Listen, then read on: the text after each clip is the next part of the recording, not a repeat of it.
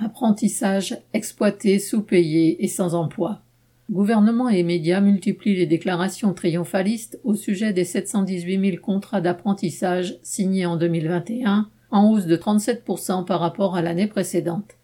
Il s'agit de faire passer par tous les moyens l'idée que la crise est finie et que le chômage est de l'histoire ancienne.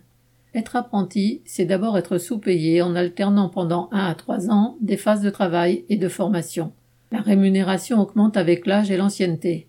C'est un quart de SMIC ou du salaire minimum défini par la convention collective la première année pour les moins de 18 ans. Les apprentis de 21 à 25 ans touchent les trois quarts du salaire minimum la troisième année du contrat. Seuls les plus de 25 ans se voient accorder le salaire minimum complet. La propagande gouvernementale présente le développement de l'apprentissage comme une solution pour l'emploi des jeunes ayant obtenu un diplôme de niveau bac ou un CAP. En réalité, c'est principalement chez ceux qui sont titulaires d'un bac plus 3 ou qui ont réalisé des études plus longues que l'apprentissage explose. Ceux-ci représentaient 40% des contrats d'apprentissage signés en 2021, une part deux fois plus importante que trois ans plus tôt. Leur nombre est ainsi passé de 67 000 en 2018 à 276 000 en 2021, tandis que celui des CAP passait de 130 300 à 154 800.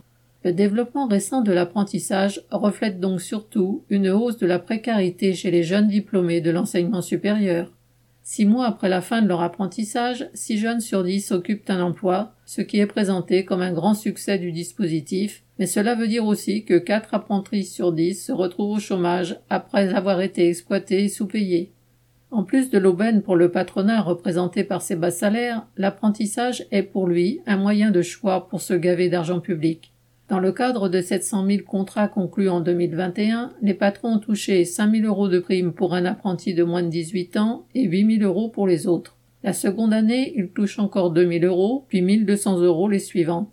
Une part considérable de la rémunération, et parfois la totalité, est ainsi prise en charge par l'État. Salaire au régime sec et déluge d'argent public, pas étonnant que le patronat et ses porte-paroles applaudissent dès demain et qu'ils en redemandent. Sacha Camille.